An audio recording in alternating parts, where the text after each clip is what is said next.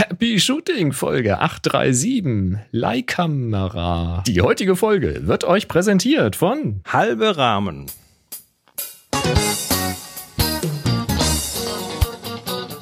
Hier ist eine weitere Ausgabe von Happy Shooting, der Fotopodcast. Tja, da sind B genuschelt. Ich habe Bitte das was? B von halbe genuschelt. Halbe. Halbe. Rahmen. Muss man nochmal üben. So sieht das. Ja, ist ja noch ganz neu. Müssen wir noch üben. Ach, ich freue mich schon. Wir zeigen nachher was. Und hier sind eure Moderatoren, Boris und Chris. Jo. Hey, meine, hörst du, ich habe immer noch sexy Stimme, aber es wird schon langsam, aber sicher. Ganz, ganz langsam, aber sicher. Ja, ist nicht mehr so der Barry White, ne? wie beim letzten Mal noch. Ich sag dir, zwei nein. Wochen. Zwei Wochen. Zwei Wochen. Äh, egal, wir sind wieder da. Happy Shooting, der Fotopodcast. Wir äh, kommen so quasi jede Woche und heute wäre das äh, live der 30. Januar 2024 oder der 1. Februar, wenn ihr das dann in eurem Podcast-Player wiederfindet. Ihr habt uns doch abonniert, oder? Aber hoffentlich. Also dann, dann automatisch so bing, morgens um irgendwann sehr früh tauchen wir dann bei euch im Player auf. Ähm, wir sind der Boris Das und bin ich, der ich. Chris. Und äh, wir sind hier live begleitet von einer lustigen Schar netter Menschen auf unserem Happy Shooting Slack im Kanal dienstags 18 Uhr. Die werfen uns immer schön Fragen und, und Hinweise und Sachen äh, hier live in die Sendung. Außerdem haben wir einen Feedback-Kanal und den findet ihr auf happyshooting.de slash hi. Da dürft ihr gerne Sachen reinwerfen, die wir dann in der Sendung ja, beantworten, besprechen oder würdigen, je nachdem, was es ist. Ähm, heute haben wir erstmal, erstmal, nee, warte mal, ich fange ich fang mal kurz vorne an. Wir haben ein Follow-up und zwar äh, schreibt uns Detlef. Moin, es geht um die 836. Gerade höre ich das Keuchhusten-Thema. Ne, das waren die Canons äh, A1 und A1, die irgendwann mal anfangen, ein bisschen komisch zu klingen mit ihrem Spiegelmechanismus. Und ihr hattet aufgefordert zu berichten, wer auch so ein A1-Teil zu Hause rumliegen hat. Hier, ich hab sie. Und obwohl ich kein Sammler bin, habe ich auch eine Minolta X700. Beide funktionsbereit mit nicht leeren Batterien und erkältungsfrei. Und nein, keine, keine von beiden war zu dieser Zeit meine Kamera. Ich war wohnortbedingt mit Exa und Praktika unterwegs. Also im Osten. Aber meine erste voll elektronische Westkamera, die ich Anfang der 80er in den Händen hielt, war eine Minolta Dynax oder Dynax. Dieser Moment war prägend und später markenbindend. Konsequenterweise fotografiere ich heute mit Sony-Equipment. Wer die Geschichte kennt, weiß, dass auch ein paar Minolta-Gene dort noch enthalten sind. Oh ja, Minolta äh, wurde dann von Sony nämlich gekauft. Und wenn ich euch schon schreibe, kann ich den Klugscheißer-Modus nicht ausgeschaltet lassen. Du hast wortwörtlich um, Zeitmarke 10548 von äh, Shutter Priority und von Alt Shutter Priority und neu zusätzlich Blendenvorwahl gesprochen, meinst aber äh, Alt Aperture Priority ist Zeitautomatik und neu zusätzlich Zeitvorwahl ist Blendenautomatik, als du eins der, eine der Besonderheiten der A1 hervorgehoben hattest. Ja, Also, was war jetzt neu bei der Kamera? Hör, hör, doch, hör, hör doch einfach, was ich meine und nicht, was ich sage. was, was war jetzt Was? neu? Ich, was? was ist neu gewesen bei der A, Die Zeitvorwahl. A1? Was, was, Die was die Zeitvorwahl, Blendenautomatik. die. Genau. Blendenautomatik. Hm. Also die, du wählst die Zeit vor und die Kamera macht automatisch die Blende. So ist das gemeint. Was ich an der geerbten A1 am meisten schätze, ist das 1,2er 50 mm Objektiv. Oh, 1,2, sagen wir mal nobel. Was auch an modernen Systemkameras richtig Spaß macht. 1, 2, glaub 3, Happy Shooting Detlef. Und dann hat er noch ein Follow-up geschickt. PS mit du meinte ich natürlich dich, in Klammer Chris. Und gute Besserung für dich, in Klammer Chris. Und mach weiter so, in Klammer beide. Deine angeschlagene Stimme in Klammer Chris hatte ich erst wenige Minuten später dir in Klammer Chris zugeordnet. Sie war so fremd, dass ich erst dachte, du in Klammer Boris wärst der Kranke. Ja, Das nee. äh, ist nicht schlimm, weil wir werden ja auch trotz Videobild mit Untertitel im Namen in den Kommentaren von YouTube verwechselt. Es ist völlig egal. Spielt alles keine Rolle. Dabei- dabei wir sehen ja auch quasi identisch aus und wir klingen Dabei sage ich immer die schlaueren Sachen, ne? Das macht ja nichts. Aber ich die längeren. Ich sag da jetzt nichts dazu. ähm, ich meine, Einsicht ist der erste Ja. Weg zur Besserung. Ähm, wir kommen zu einem Danke. Wir, wir, haben, wir, wir haben Geschenke bekommen. Oh, äh, äh, Marke. Ähm, äh, his, äh, ah, Zeit haben wir überraschend. Ja, ähm, wir haben Zeit geschenkt bekommen und zwar einmal von Alex in Klammern Andra, also Alexandra, fünf Stunden auf Phonic-Zeit. Hi, nach längerer Passivkonsumentenphase eine erste kleine Spende für euren großartigen Podcast. Herzliche Grüße, Alexandra. Und dann noch einmal fünf Stunden auf Phonic-Zeit. Vielen Dank für die vielen Informationen und unterhaltsame Stunden. Ohne Namen, also anonym. Vielen, vielen Dank an dieser Stelle. Sowas freut mich immer, wenn ich sowas im, in meinem E-Mail-Eingang sehe. Also, und es kommt ja, es kommt, also diese Auphonic-Zeitspende kommt ja allen zugute, weil wir da tatsächlich nochmal einen Tick mehr klingen, klingen, klingen, klingen, klingen. Wir klingen eh schon toll, aber, ne, diese Stimme. Ja, komm, aber der, der äh, Auphonic, Ach, Auphonic kann doch gar nichts mehr am Ton machen. Das machen wir doch perfekt hier.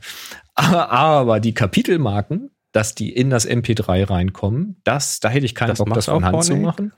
Und äh, das die Transkript. Transkription macht das, genau. Ganz genau. Ähm, und übrigens, äh, weil, der, weil der zweite Zeitblock hier mit anonym gekennzeichnet ist, das ist bei Auphonic ein bisschen von der Benutzung ein bisschen sch- äh, umständlich, aber Mhm. da gibt es so ein Feld, wo ihr dann so eine Nachricht noch reinschreiben könnt Schreibt oder euren Namen, dazu, reinschreiben weil ich sehe könnt. das sonst nicht. Äh, schreibt den am besten dann da dazu, dann äh, können wir euch auch entsprechend persönlich danken. Ja, die Webseite suggeriert, dass äh, der Name mit veröffentlicht würde, aber das tun sie natürlich aus so. Datenschutzgründen nicht. Tja, ähm, also, Also wer wer, es explizit will, soll es reinschreiben. ganz genau. Ähm, ja, dann haben wir noch einen Zeitverlust. Und zwar einen von, von 15 Sekunden. Ähm, tatsächlich, äh, der, der Tobias, der kümmert sich ja immer um die um die Kapitelmarken fürs Video. Das ist ja nochmal so ein äh, extra Prozess, weil Ja. wir die, die Kapitelmarken im Audio sind nicht die gleichen wie im Video, weil da im Video haben wir ja noch Pre-Show mit dran, ein Stück, und deshalb muss das alles korrigiert werden. Das macht der Tobias und äh, macht das jede Woche und das ist ganz toll und alles. Und dann meldet er sich letzte Woche und sagt, du, im aktuellen Happy Shooting Video auf YouTube fehlen bei Minute 12,42 15 Sekunden. Äh, was? Okay. Also, ähm, normal, ich, ich schnibbel vorne und hinten quasi die, die, die, die, die, die Überhänge sch- schnibbel ich quasi ab. Aber aus, ich weiß nicht, welchem Grund hat YouTube mittendrin einfach 15 Sekunden weggeschnitten oder nicht aufgenommen oder sonst was. Versteht keiner, ist völlig unklar, wieso. Wahrscheinlich Aliens oder sowas. Der Wir hatten ja auch ist da keine sauber Auszeit abgeliefert worden. Ja. Nee, nee, der Stream ist auch sauber abgeliefert worden. Ähm, ich habe ja hier so einen Indikator, wie viel Dropped Frames ich habe und mit welcher Datenrate und das ist immer alles grün und so. Also, äh, sorry, äh, wird wahrscheinlich eh keiner gemerkt haben, aber ähm, ich Naja, mindestens einer hat es gemerkt. Im Audios, äh, in, in der Audioaufzeichnung sind diese 15 Sekunden übrigens enthalten. Also wer wissen Diese- Genau, möchte, die Audioaufzeichnung ist vollständig. Und dann sagte ich zu Tobias, ja, gut, dann lass halt, dann, dann gibt's halt 15 Sekunden Versatz, das ist nicht so schlimm. Und dachte, nee, nee, habe ich natürlich schon korrigiert. Also, geil. Tobias, du bist, du bist der Ist, Beste. äh, Das ist, ähm, ja. ja. Community, sag ich dann. Hingabe, Dedication. Äh, Wahnsinn. Kompletter Wahnsinn. So, wir haben noch äh, ein Follow-up von Jan. Ah, wir hatten letztes Mal noch über, über äh, die CAI gesprochen, dieses Dilemma, dass äh, na, die Content Authenticity Initiative, also dieses, äh, wir bauen eine Hardware in die Kameras ein, damit die dann quasi äh, die Bilder irgendwie kryptografisch signi- signieren können, damit du hinterher weißt, das Bild ist aus einer Kamera rausgefallen und nicht aus einer KI. Und ähm, dann war die Problematik, dass die, dass die verschiedenen Kamerahersteller jetzt mit verschiedenen Agenturen zusammenarbeiten, die irgendwie entsprechende Workflows implementieren, um das dann auch sehen zu können und äh, die dann wieder irgendwie herstellerspezifisch werden könnten eventuell. Da gibt es also so Anzeichen, dass äh, zum Beispiel, ich glaube, Nikon mit der AFP, mit der Agence France Presse zusammenarbeitet an der Stelle und dann eben das Nikon-System, was ja CAI Plus nochmal ein anderes System on top ist. Oh, egal. Also auf jeden Fall, Herstellerabhängigkeit ist so ein bisschen problematisch. Jan schreibt dann im Kommentar, zu dem CAI-Dilemma wird sich doch mit Sicherheit ein großer Softwarehersteller finden, der gegen ein hochpreisiges Abo-Modell den Agenturen anbietet, alle Zertifikate gegenüber, gegenprüfen zu können. Adobe enters the chat. Ja, ich denke, das Problem wird eh nicht die Prüfung sein. Also da gibt's ja entsprechende Plattformen. Äh Aber du brauchst den Workflow dafür. Das ist das, das Ding. Du hast ja, Ding, ja, bei diesen Agenturen werden ja so viel Bilder auch in so kurzer Zeit durchge, durchgeschleust, mhm. dass da halt möglicherweise mhm. ähm, es schon sinnvoll ist, sich da tatsächlich den, den Workflow zurechtzulegen, vielleicht sogar notwendig ist. Ich bin gespannt, wie das weitergeht. Also aber wie das ja, immer so ist, wenn Standards sich erstmal finden müssen und geboren werden, dann haben mehrere Leute die gleiche oder eine ähnliche Idee und wie das alles zusammenwachsen wird, werden wir sehen. Ich kann mir jedenfalls nicht vorstellen, dass die Lösung ist, dass die Kameras alle nach dem Leica-Modell einen eigenen Chip bekommen und Signaturen und so etwas. Das glaube ich nicht, weil das. Heißt, dass es nur in Software geht? Ich, ist billiger. Es ist billiger. billiger. Es ist billiger, es ist einfacher. Guck mal, sonst hast du auch mal eine Ersatzkamera. Du brauchst eine Leihkamera, weil dir eine runtergefallen ist. Und dann, wo kriegst du die denn her? Mit dem Chip. Ach, Leica. Ich dachte gerade Leica. Was? Eine, Leih eine Leihkamera? Ja, na, also eine Leica. Eine Le ja, aber du brauchst eine Leihkamera, weil dir eine runtergefallen ich ist. So, ich habe ne? hab mich nur verhört, alles gut. So, und dann brauchst ähm, du halt irgendwas, wo dann der Chip drin ist und dann kriegst du das nicht. Und das werden sie nicht in jede Consumer-Kamera einbauen. Also ich glaube nicht, dass sich das Modell durchsetzen wird. Aber in Software hm. ist er natürlich auch wieder anfällig für Hackereien ja, und so. Dann wollte ich gerade sagen, ne? dann gibt's in Zukunft dann auf den, auf den entsprechenden Black Hat-Veranstaltungen irgendwelche äh, Kamera Zero Days oder sowas. Und, und dann kommen die ja und sagen, na ja, und diese Metadaten, wie auch immer sie dann eingebettet sind oder im Anhang sind, die überleben auch Bearbeitungen. So, also wenn die Software das unterstützt. Ja. Aber jetzt stell dir mal vor, du machst das Ding in, in Photoshop auf, kommst mit deinem Generative Filter her und sagst, mach mal hier ein brennendes Auto hin. Dann hast du ein brennendes Auto. Denkt Adobe dann dran, diese Marke rauszunehmen, weil das jetzt nicht mehr das Bild ist, was aus der Kamera ist? Ja, und nimmst du Software, die nicht von Adobe ist und plötzlich ja. geht gar, also. Es ist, also das Thema bleibt schwierig. So, Softwarehackerei, nur, nur kurz, kurz, kurze Absch kurzen Abschweif hier noch. Ich habe jetzt heute, habe ich, nee, gestern irgendwo gehört, dass von HP jemand äh, offiziell gesagt hätte, also da ging es um um das Thema äh, Druck, Drucker, ne, der, die Tinte ist ja so viel, ist ja teurer als Gold äh, im Gewicht. Und dann tun die ja alles, um irgendwie ihre Pfründe zu sichern und keine Fremdtinte zuzulassen und so weiter. Das haben wir jetzt gerade bei HP, aber auch bei anderen schon ganz gut mitbekommen. Und jetzt hat wohl einer von den HP-Chefs da im Druckerbereich noch irgendwo verlauten lassen, dass äh, dass, dass es ja auch möglich sei, über Fremdpatronen dann irgendwie Viren auf die Rechner einzuschleusen und so. Also Angstmacherei, kauf keine bösen Fremdpatronen, sonst hast du hinterher einen bösen Virus auf dem Rechner. Da musste ich dann auch mir mal sehr kräftig und laut an die Stirn klatschen. Ja. So, so, so, so, so Informationen also, wäre also. also wenn HP es ernst gerne meint mit dem Schutz, äh, wenn, wenn HP es mit dem Schutz vor Viren ernst meint, dann hätte ich einen Vorschlag baut einfach keine Chips in die Patronen, über die es möglich wird, einen Angriff auf den Computer nee, zu Nee, nee, nein, nein, nein. Du, du brauchst dann einen neuen Drucker, der dann einen Virenscanner eingebaut hat. Hm. Damit die Patronen erstmal gegen Viren getestet werden können. Egal, lass ja. uns über, Pack lass uns äh, über lass Hardware uns sprechen. Über Hasselbrat, Hasselbrat, Hasselbrat. Hasselbraten. Ich hätte gern einen Haselbraten. Ein Hasselblatt, Hasselblatt äh, Mittelformat. Muss erstmal noch einen Link raussuchen. hast du keinen Link reingemacht. Doch, äh, habe ich nicht. Das tut mir sehr leid. Ähm, ich, äh, find, ich finde es gerade. Hier, Hasselbrat. Hasselbrat. Äh, es geht um das digitale da Mittelformat. Und zwar in diesem Fall das kleinste und leichteste Mittelformat, digitale Mittelformat mit 100 Megapixeln von Hasselblatt. Ähm, was Moment, das kleinste, aber im, nicht im Sinne von Sensorgröße, oder? Nee, einfach das Format, also Hardwaregröße. Also es ist wirklich eine sehr, sehr kompakte Mittelformatkamera. Ne? Und wir reden hier von der Kombination aus Rückteil und Kameragehäuse. Das Kameragehäuse ist das bekannte 907X. Ähm, das gibt schon ziemlich lange. Und das ist so nur so ein ganz schmales Gehäuse, halt, wo vorne der eigentlich- das ist Adapter eigentlich nur ein fürs Adapter, Objektiv ne? ist. Ganz genau. Das ist eigentlich nur ein Adapter zwischen Objektiv und Rückteil. Genau, quasi ein Abstandshalter, wenn du so willst. Und ähm, ja, hinten dran kommt das eigentliche digitale Rückteil mit dem Sensor und da gibt's jetzt eben ein neues, nämlich das CFV 100C. Und da reden wir ja von 100 Megapixeln. Es gibt äh, Phasenautofokus, Gesichtserkennung, also ein modernes Autofokussystem. Und die Sensorgröße, das ist ja für dich, Chris, wieder äh, spannend, ist halt Ja, nicht nur für mich. ist die klassische digitale Mittelformatgröße von 44 mal 33 grob. Ähm, also eher ein kleines Mittelformat, das digitale Mittelformat. ganz genau. Äh, wie wir es auch von der Fuji kennen zum Beispiel. Ähm, es gibt keinen Bildstabilisator. Also, es ist ein fixer Sensor, der hier in dem Gehäuse angebaut ist. Interessant an diesem Kam an, an, an dem digitalen Rückteil ist, dass eine 1 Terabyte SSD integriert ist. Das heißt, auch wenn man keine Speicherkarte reinsteckt oder dabei haben möchte, hat man Platz für bis zu 4600 RAW-Aufnahmen. Das finde ich ganz ordentlich.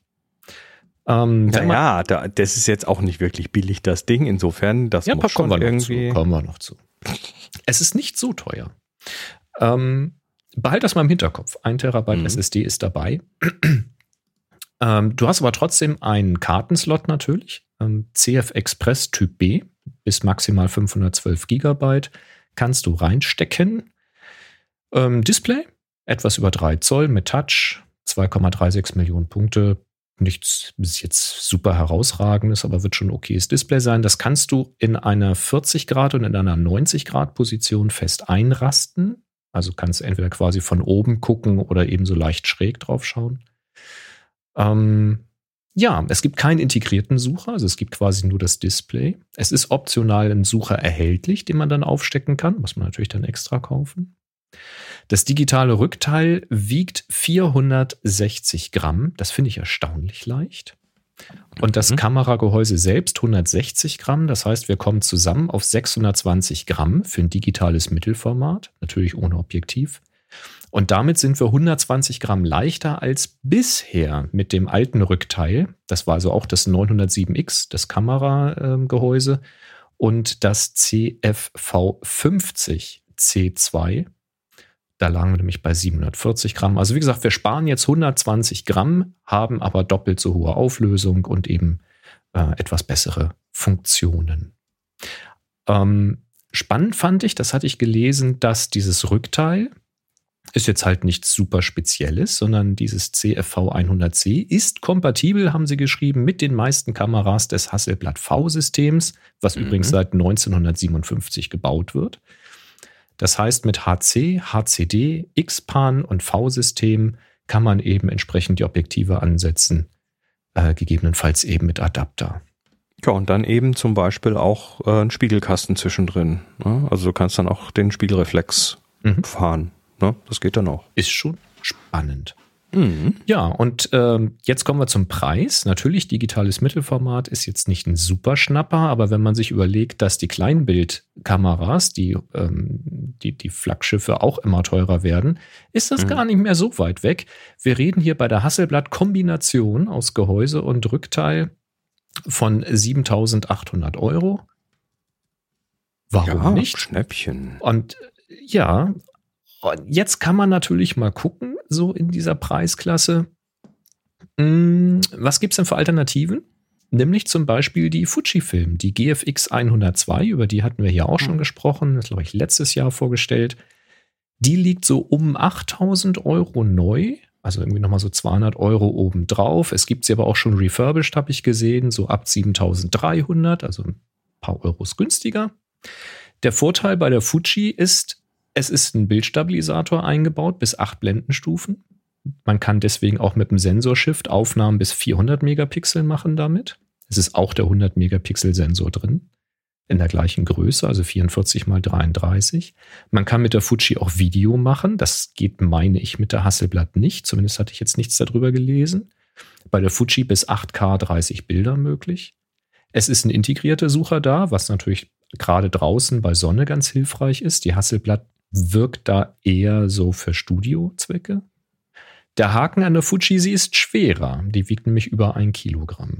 Naja, wenn du, wenn du aber jetzt dir noch die, äh, die, die, die Ergonomie anschaust, also ähm, du hast halt hier erstmal den klassischen Hasselblattwürfel. Mhm. Und ähm, ich habe mir das Video von Kai Wong angeschaut dazu. Mhm. Also der, der Auslöseknopf, der ist auch nur irgendwie nicht so spaßig. Also der macht keine große Freude offensichtlich. Das heißt, du musst dir eigentlich noch einen Griff dran schrauben, über den du dann auch. Wird dann teurer alles, ja. Gibt's über alles. den du dann auch noch äh, zwei, zwei Drehräder hast, ne? Mhm. Die hast du nämlich hier auch nicht, sondern du musst zu Blende und Zeug musst du übers Display verstellen. Mhm. Das heißt, naja, nee, Blende nicht, da hast du einen Ring vorne, aber äh, wenn du Zeit oder ISO verstellen willst, dann musst du halt irgendwie ins Display gehen.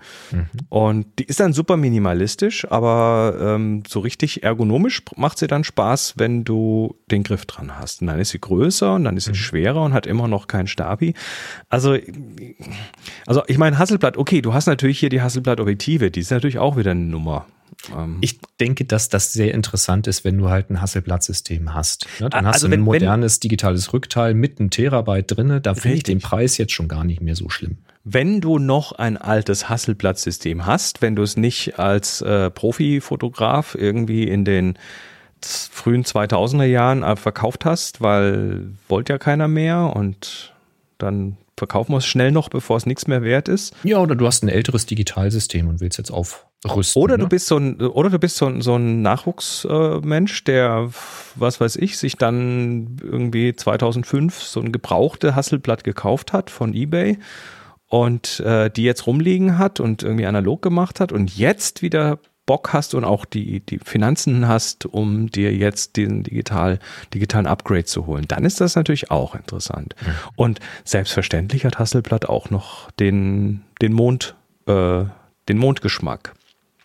Ja, also Hasselblatt hat als hat die Kamera, die, steht nicht sogar noch einer auf dem Mond oder so? Äh, sind, glaube ich, noch mehrere sogar auf dem mhm. Mond, weil die haben nur die Filme natürlich mitgenommen wegen Gewicht und so. Mhm. Tja. Ja, ja also es ist, es ist total, ich, es ist total sexy. Also ich, wenn ich mir das hier anschaue, ähm, dann will ich das auch haben. Das ist schon es hat schon so einen analogen Charme, ne? So ja, nicht nur das, es hat, es hat halt wirklich, es hat halt wirklich Geschichte, es hat halt wirklich, es hat einen Appeal. Und mhm. äh, wenn ich jetzt in dem Hasselblatt-System eh drin wäre, würde ich mir da schon auch Gedanken drüber machen. Aber ich bin nicht in dem Hasselblatt-System, insofern, mh, hm, ja. Also okay, der Formfaktor, das ist halt auch einer, den musst du, das ist so ein Acquired Taste, ne? Das, den, den, das ist ein neuer Formfaktor für viele. Oder du kommst halt aus der Schiene und dann hast du dich mhm. da irgendwo im Studio dran gewöhnt. Aber so für unterwegs in der Fußgängerzone Street zu machen, ist das, glaube ich, Nein, das ist, glaube ich, nicht die Anwendung dafür. Also ich denke eher, das ist tatsächlich Studiogeschichten, Modelgeschichten, Katalogsachen oder halt wirklich Aber Außenlandschaft ja, und sowas. Aber ist ja schön, dass Hasselblatt an der Stelle weitermacht und ich fand das ganz schön, ja. Also Hasselblatt, also DJI, ne? Das ist ja Hasselblatt gehört ja, DJI so ist es. Genau. David sagt übrigens, ein Terabyte SATA SSD kostet 50 Euro. Ja, die Vergleiche höre ich auch immer, aber ja, ich weiß immer nicht, Frage inwieweit ist, man das da vergleichen kann. Sind das die gleichen Chips? Also ist da ein QV drin? Ist da, also welche Qualität ist da drin? Das, das weiß ich nicht, keine Ahnung. Es wird kein Weil Vermögen kosten, das macht jetzt nicht 1000 Euro aus. Wobei die SSD in so einer Kamera wahrscheinlich bei weitem nicht so gestresst wird wie jetzt eine SSD in einem Rechner. Ja, wahrscheinlich. Also egal.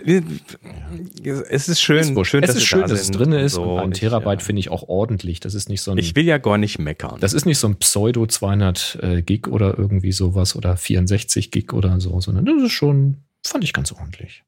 Tja, von Olympus bzw. OM System gibt es auch noch ein Update. Don't call it Olympus, die Zeiten sind darf, durch. Darf man nicht mehr? Kriegt man da Stress? Kriegt man da, kommt kommt ja. morgen die, die, die, äh, die Markenpolizei hier vorbei, ja. klopft bei mir an und sagt, sie haben Olympus gesagt. Ja, ganz korrekt. Dann und kriegst du auf die Fresse dick. noch. Also die Marke gibt's ja noch. Ja, aber nicht. Aber das ist nur noch irgendwie Kopiermaschinen und so. Ja, nicht mehr Medizin die, das, oder so. Genau. Die Kamerasparte ist ja verkauft worden.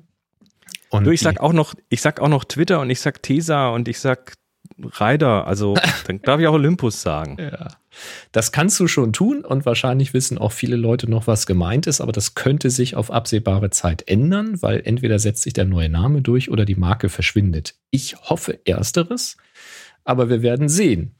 Äh, Gut, o was gibt's Neues? OM System ist der Name und äh, die Übergangsphase, die vereinbart war mit Olympus, läuft eben jetzt aus. und deswegen müssen halt ein paar Dinge auch gerebrandet werden, wenn sie weiterverkauft werden sollen.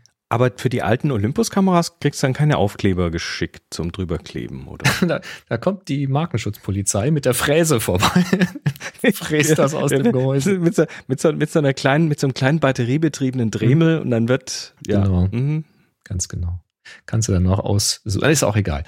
Ähm, deswegen gibt's jetzt ein paar neue Sachen. Also vermute ich mal, dass das deswegen jetzt äh, passiert zu diesem Zeitpunkt. Und zwar eine neue Kamera ähm, und zwei Objektive. Und mhm. die Kamera ist der Nachfolger der OM1, jetzt die OM1 Mark II. Ja, Rebranding natürlich, das heißt, es steht kein Olympus mehr drauf, sondern ähm, OM System. Außerdem wurde das Gehäuse leicht überarbeitet. Also ist jetzt keine super neue Kamera oder sowas. Sie ist halt verfeinert worden, nicht wahr? Also die Einstellräder sollen eine leichte Gummierung bekommen haben, dass sie angenehmer zu bedienen sind oder wenn du Handschuhe anhast oder so etwas. Der IBIS ist nochmal etwas verbessert worden, bis 8,5 statt 7 Stufen. Der Autofokus ist verbessert. Da las ich einige Stimmen zur OM1, dass die Leute gar nicht so zufrieden waren mit dem Autofokus. Ich habe sie nie ausprobieren dürfen. Kann da nichts dazu sagen. Äh, einige meinten nur, eigentlich wäre es an der Zeit, das per Software-Update zu korrigieren. Ich weiß aber nicht, wo da die Probleme liegen. Bei der OM1.2 jedenfalls soll das Autofokussystem überarbeitet worden sein. Natürlich AI ist gefallen und äh, Personenerkennung in diesem Zusammenhang und solche Geschichten halt. Ähm, der Zwischenspeicher wurde verdoppelt. Das heißt, ähm, Mehr, mehr Bilder, mehr Puffer mehr, für, für schnelle Bildfolgen. Sie ist ja auch sehr schnell. Also du kannst ja bis zu 120 Bilder die Sekunde machen. Äh, musst du natürlich nicht, aber auch bei den anderen Bildserien hast du jetzt einfach mehr Luft. Ähm, es ist die Rede von 14-Bit RAW-Format im High-Res-Modus. Das ist ja auch etwas, was Olympus und jetzt eben auch UM System ausgezeichnet hat, dass du diese hochauflösenden Aufnahmen mit Sensorshift machen konntest, aber eine RAW-Datei bekommen hast, also in voller Farbtiefe, ohne fixierten Weißabgleich und solche Späße. Ähm, da ist jetzt von 14-Bit die Rede, klingt ganz gut. Und ein Preis wird genannt um die 2400 Euro, also das ist das Flaggschiff natürlich jetzt von UM System. Nicht billig, Micro Four Thirds ist die Sensorgröße, 20 Megapixel bleiben, es ist der alte Sensor. Da scheint irgendwo auch ein Limit erreicht worden zu sein in der Entwicklung oder zumindest hat niemand äh, Lust, mehr Geld in die Hand zu nehmen, um dann nochmal richtig irgendwie was rauszuholen. Am Ende ist es halt Physik. Ich meine, auf der Fläche, wenn du mehr Pixel drauf bring, äh, bringen willst, dann kriegen die halt weniger Licht und das Rauschen möchte man eigentlich nicht erhöhen. Also ich denke, solange die da keine besseren Ideen haben, wird das so die Grenze sein um diese 20 Megapixel herum. Mhm. Naja. Also kein Riesenwurf. Wenn ihr jetzt also eine UM1 habt, müsst ihr wahrscheinlich nicht traurig sein. Äh, wenn ihr noch gewartet habt, könnte das jetzt ein guter Einstieg sein. Dann gibt es zwei Objektive. Das eine ist eher unspannend. Das ist ein Nachfolger des 9 bis 18 Millimeter Objektivs äh, Blende 4 bis 5, 6, also kein Pro-Objektiv. Und da liegt auch jetzt die Vermutung nahe, dass es halt wegen des Rebrandings gemacht wird, damit jetzt OM System draufsteht. Das bisherige Objektiv ist wirklich schon sehr, sehr alt. Und dieses neue soll jetzt Mitte Februar 2024 um die 700 Euro äh, kosten, soll sehr leicht sein, eine gute Bildqualität liefern. Ja, die Millimeter müsst ihr immer mit zwei multiplizieren, wenn ihr das Kleinbild-Äquivalent haben wollt. Ne? Also 18 mhm. bis 7, äh, 26, 27. Genau, und dann noch ein längeres. Ja. Äh, Mathe-Skills sehr schlecht bei mir, also zumindest die Rechnen-Skills. Und dann gibt es ein neues Objektiv, nämlich ein Telezoom-Objektiv 150 bis 600. Das ist wieder einfach zu rechnen, ist also ein Äquivalent von 300 bis 1200 Millimeter. Blende 5 bis 6,3. Aber kein Pro-Objektiv wiegt etwas über zwei Kilo, also das ist wirklich ein Trumm. Mhm. Ist äh, sechs, Glas drin. 26,5 Zentimeter lang, also etwas kürzer als so ein handelsübliches Schullineal. Ähm, interessant, du kannst den 1,4-fach und den Zweifach-Konverter verwenden. Also damit kommst du dann bis auf, auf ein 300 bis 1200, also ein Äquivalent von 600 bis 2400. Das ist schon ganz ordentlich. Es ist ein Bildstabi eingebaut, der auch dual IS-fähig ist. Das heißt, mit entsprechenden Bodies gibt es eine Stabilisierung, dann ich glaube bis ähm, sieben Blendenstufen oder so. War jetzt nicht notiert. Die Stativschelle ist dran, aber fix. Also kann rotiert werden, aber soweit ich das gelesen habe, nicht abgenommen werden kann. Der Fuß dieser Schelle ist AK Swiss kompatibel. Das würde ich mir von allen Herstellern das wünschen. Ist neu. Das habe ich so, so noch nirgends gesehen. Ja, das ist sehr geil. Das, warum das nicht alle machen, verstehe ich nicht. Du kannst aber diesen AK Swiss Fuß auch abschrauben. Dann hast du halt nur diesen Ring ohne diesen, äh, den Fuß unten dran. Also, wenn man jetzt Platz sparen möchte oder einen der stört. Ja, auch dieses Objektiv ist ab Mitte Februar 2024 verfügbar, soll um die 2700 Euro kosten, also nicht unbedingt ein Schnapper. Und jetzt kommt aber mein gefühlter Haken an der Sache. Dieses Objektiv, Zitat, eine Neuentwicklung, die in Zusammenhang mit einem ungenannten großen japanischen Objektivhersteller erfolgte. Man munkelt also, dass dieses Objektiv das Sigma-Objektiv ist. Es gibt nämlich ah. von Sigma das 150 bis 600 mit Blende 5 bis 6.3, das DG DN OS Sports. Und dieses Sigma-Objektiv, das kriegt man schon so für um 1400 Euro oder günstiger, natürlich für andere Mounts, also zum Beispiel fürs Canon-Mount. Und jetzt kannst du natürlich auch andere Mounts an das Micro Four Thirds adaptieren. Ja, du brauchst einen Adapter und ja, vielleicht wird der Bildstabilisator dann eben kein Dual-IS können. Aber ich sag mal so, mal schlank den Doppelten oder mehr als das Doppelte äh, zu bezahlen, dafür, dass UM System draufsteht und vielleicht der IS besser ist, das ist dann schon sehr spitze Zielgruppe, glaube ich.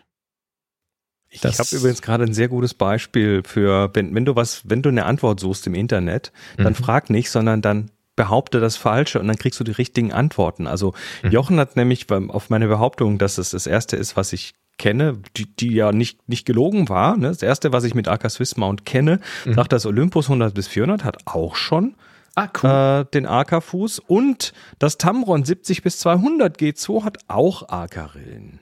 Perfekt. So muss das sein. Also, da gibt es also durchaus mehr, nur mir bekannt war es nicht. Ja, von Canon und von Nikon, die tun sich da irgendwie schwer. Die machen irgendwie so einen so Fuß mit gar nichts, also mit, mit Gewinde und dann sollst du drunter schrauben, was immer du möchtest. Ich verstehe ja, nicht, warum man das Ding nicht gleich AK Swiss kompatibel macht. Das ist ich glaube, das ist einfach, das ist einfach Arroganz, ist das. Ja, das ist einfach dumm. Das ist einfach dieses hochnäsige, wir wissen es ja, ja. besser.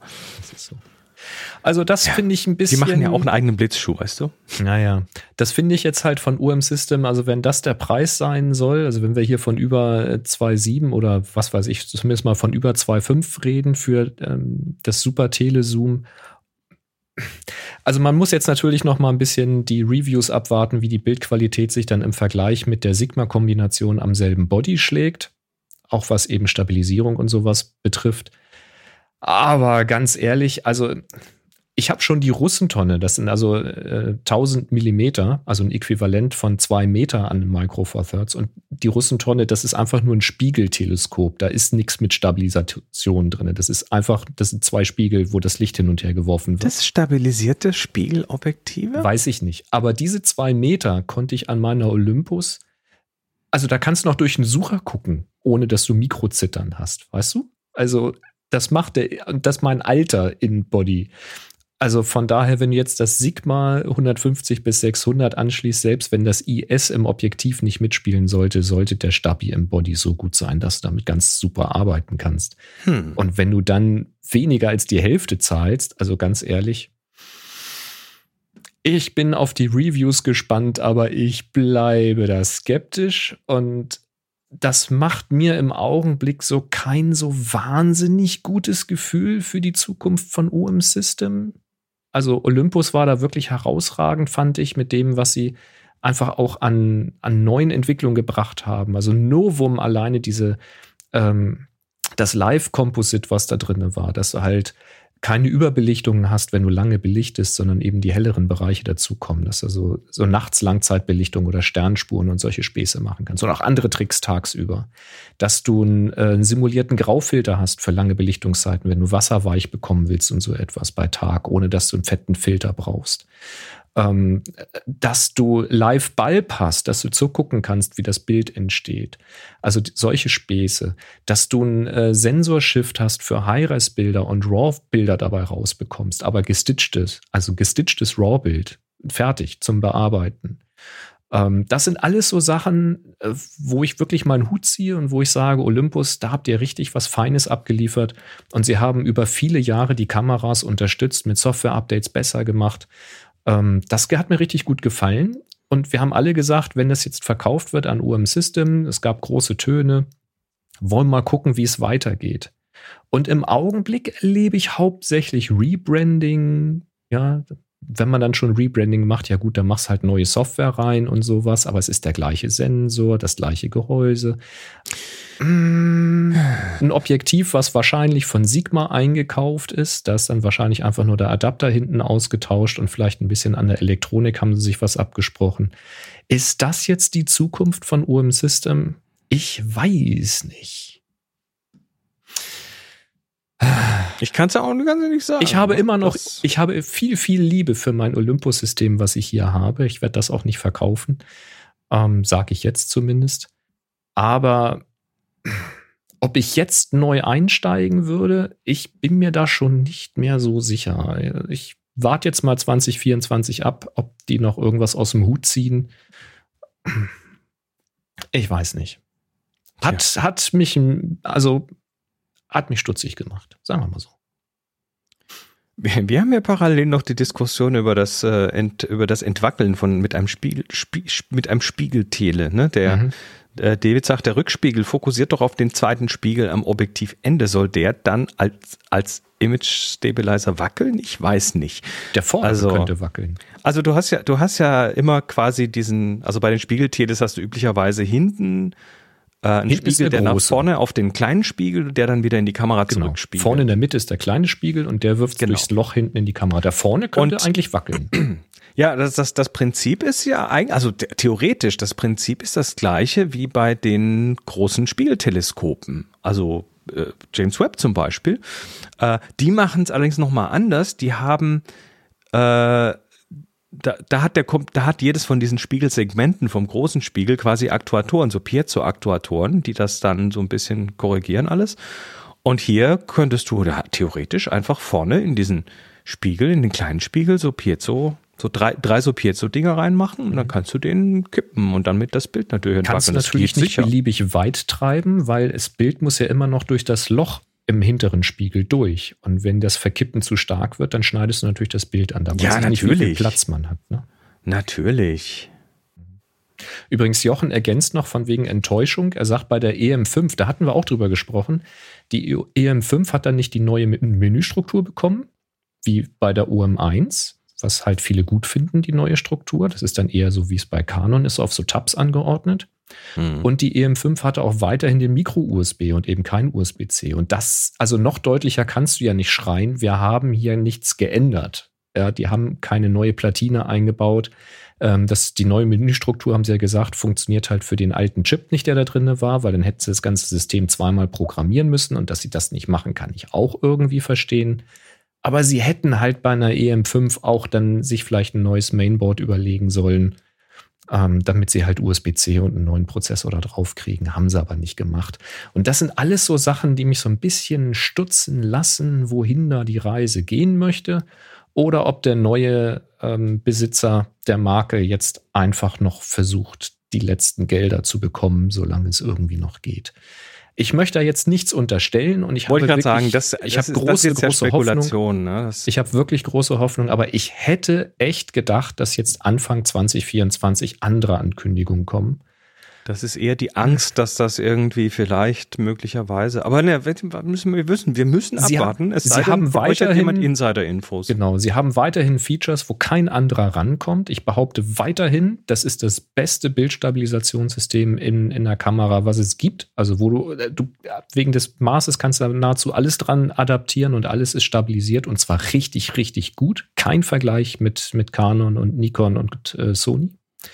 Also klar, kleinerer Sensor, einfacher zu stabilisieren, ganz offensichtlich, weil weniger Masse.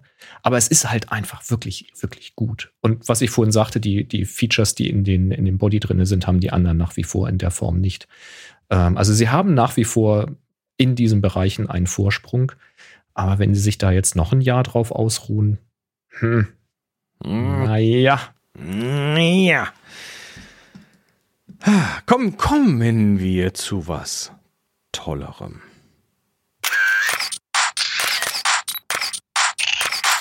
Happy Shooting, der Fotopodcast. Werbung.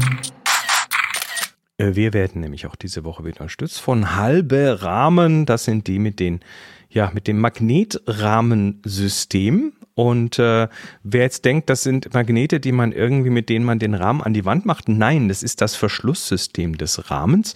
Ich, ähm, genau, Boris, Boris zeigt das mal eben. Ähm, Genau, man öffnet quasi, also der, der, der Außenteil des Rahmens ist quasi magnetisch am Innenteil des Rahmens befestigt und man klappt das dann einfach zusammen, indem man es zusammenschiebt. Ich hätte ja auch einen zum zeigen. Das ist hier, das ist unsere, unsere hier, die Urkunde. Ne? Das, äh, das machst du auch tatsächlich einmal so mit dem Daumen quasi, drückst du das einmal runter und dann ist der offen. Und dann wechselst du das, und dann machst du wieder zu und dann ist das fertig. Und das Ganze dauert Sekunden. Ähm, ja, halbe Rahmen. Ähm, wir wollten ja mal so ein bisschen tiefer reingehen in die Details, ähm, aber heute noch mal kurz eine allgemeine Vorstellung. Ähm, Magnetrahmentechnologie gibt euch einen Zugang von vorne, das heißt, ihr habt das Bild tatsächlich liegen. Das hatten wir letztes Mal im Slack, hat jemand gesagt, ach, so funktioniert das, weil der Hat's den von hinten ja. aufgepopelt hat.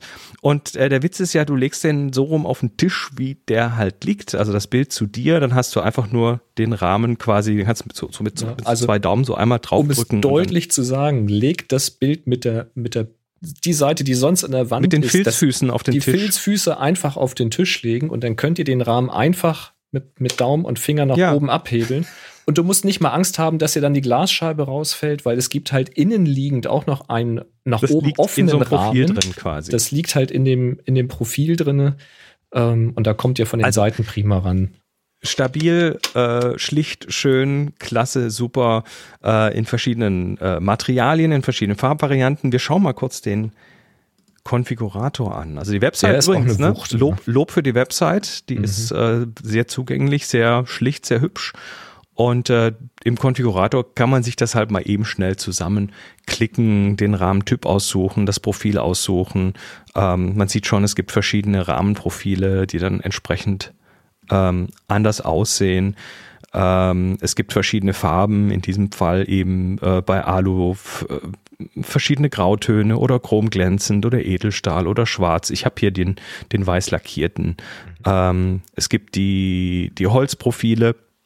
Da hast du gleich noch was zum Vorzeigen.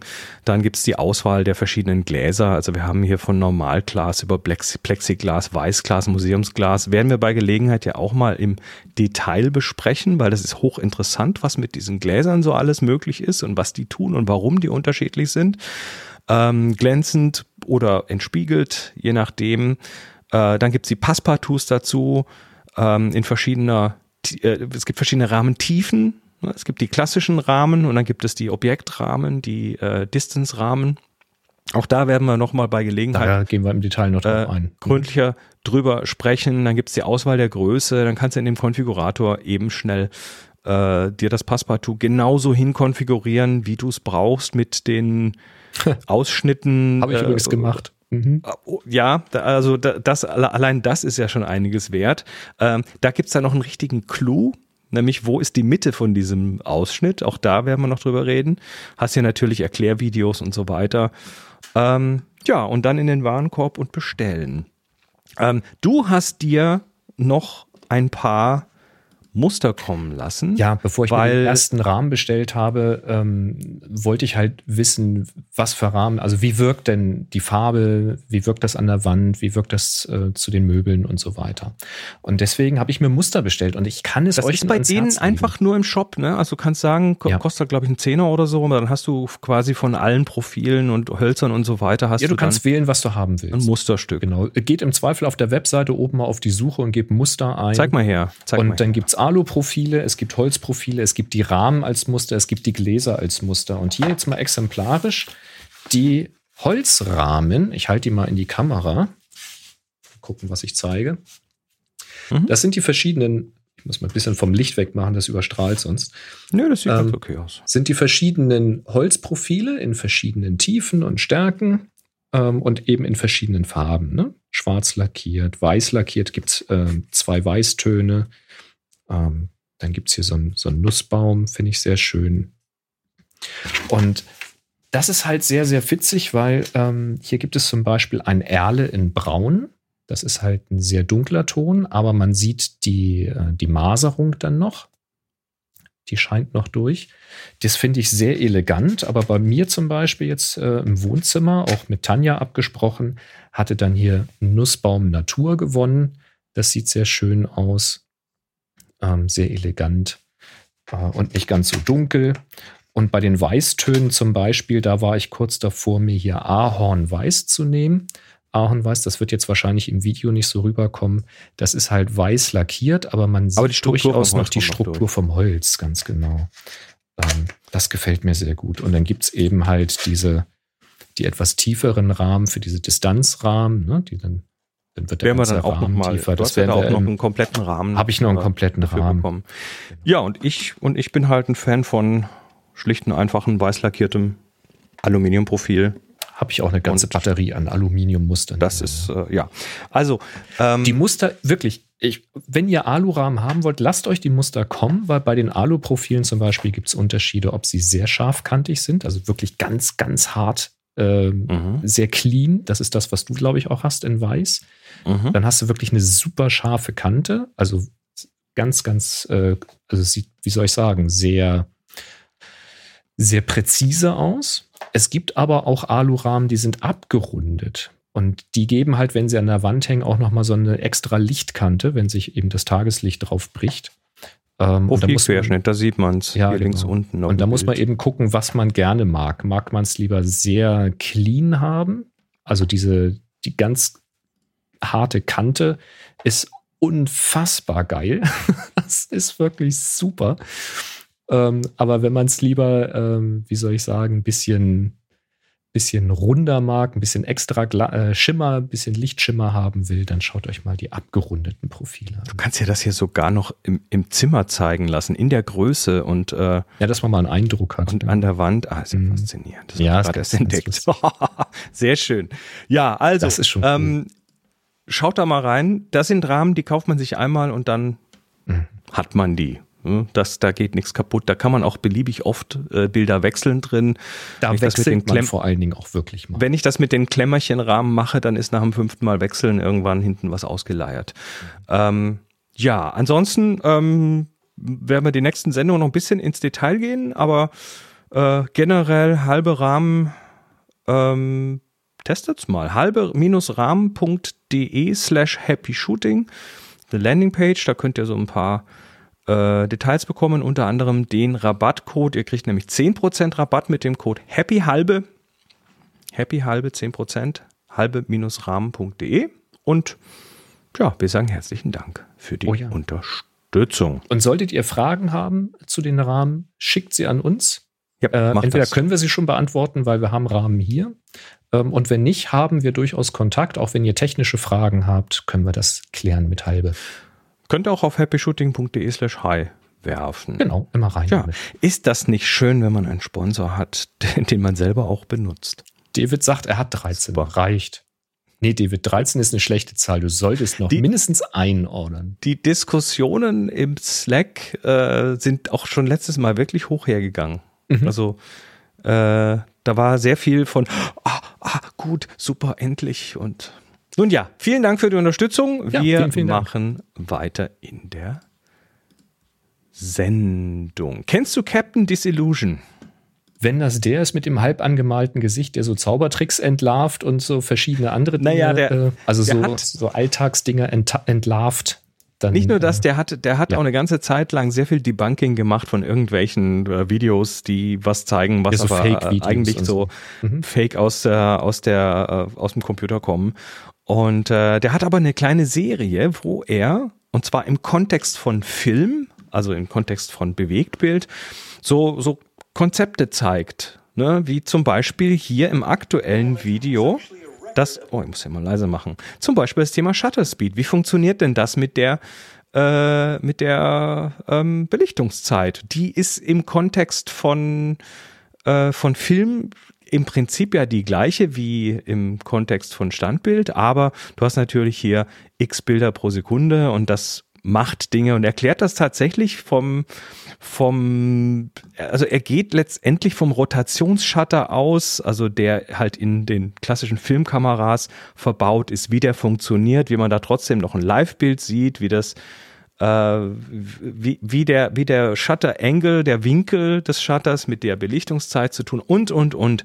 Ähm, ist sehr schön technisch ähm, beschrieben, so dass, dass du es tatsächlich auch wirklich gut verstehen kannst. Mhm. Finde das sehr, äh, sehr schön gemacht, das Video. Und da gibt's dann auch noch für diverse andere solcher Parameter noch mehr Videos von ihm. Das ist jetzt das Allerneueste, also Shutter Speed. Cool im Detail erklärt. Also das ist richtig aufwendig produziert. Ne? Der macht da also wirklich mit, mit Grafiken, mit, mit Anschauungsgeschichten und so weiter, also dass du das am Schluss tatsächlich mhm. gut, gut verstehen kannst. Also sehr unterhaltsam. Kann ja, ich nur empfehlen. Der Typ war sehr unterhaltsam, ja, genau. Ich glaube, das waren äh, so Fake-Videos, die er mir ent, entlarvt hatte. genau. Hat, guck mal, das kann nicht sein, weil wenn das die Geschwindigkeit wäre, müsste das so sein. Und guck mal, so macht man sowas. Und er hat das dann genau. nachgebaut. Genau. Klassisches quasi. Debunking, was, äh, warum, Aber es war echt so ein Videokünstler, also wirklich auf einem hohen Niveau. Äh, der Mann ist richtig gut, ja. Mhm. Und äh, wie gesagt, das ist jetzt mehr so eine Grundlagengeschichte, die jetzt so über die letzten paar Jahre immer wieder abgedatet hat. Und danach verstehst du es. Ja, cool. Lohnt sich auf jeden Fall. Also Captain Disillusion. Geil. Ähm, der, der ist so ein bisschen eine Kunstfigur. Der, der, der spielt halt quasi diesen komischen Charakter Captain Disillusion, der so mit so, so Superhero, Anti-Superhero-mäßig angepinselt ist. Und ähm, Ach, allein das Aufwand. ist schon lustig. Ja, aber Allein was für ein Aufwand. Also der, der, stellt sich nicht, wenn er mal irgendwie eine halbe Stunde Zeit hat, einen kleinen Abschnitt zu drehen vor die Kamera und dreht einen kleinen Abschnitt, sondern du musst ja erstmal wirklich in die Maske, du musst dich anpinseln und das sind echte Produktionen, die der also, macht. Das ist äh, kein, kein Vlogger, der mal eben schnell in die Kamera guckt. Nee. So. Der macht das schon so lange. Echt irre. Ja, ja, der ist, also der ist, der ist seit, seit, ich weiß nicht, also fast seit Anfang YouTube fast schon mit dabei, mhm. habe ich so das Gefühl.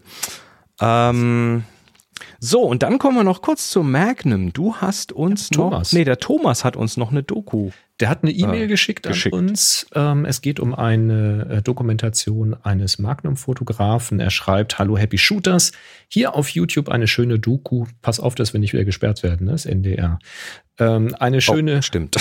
eine schöne Doku über einen berühmten Leica-Fotografen. Äh, ich ergänze mal, es ist der Thomas Höpker.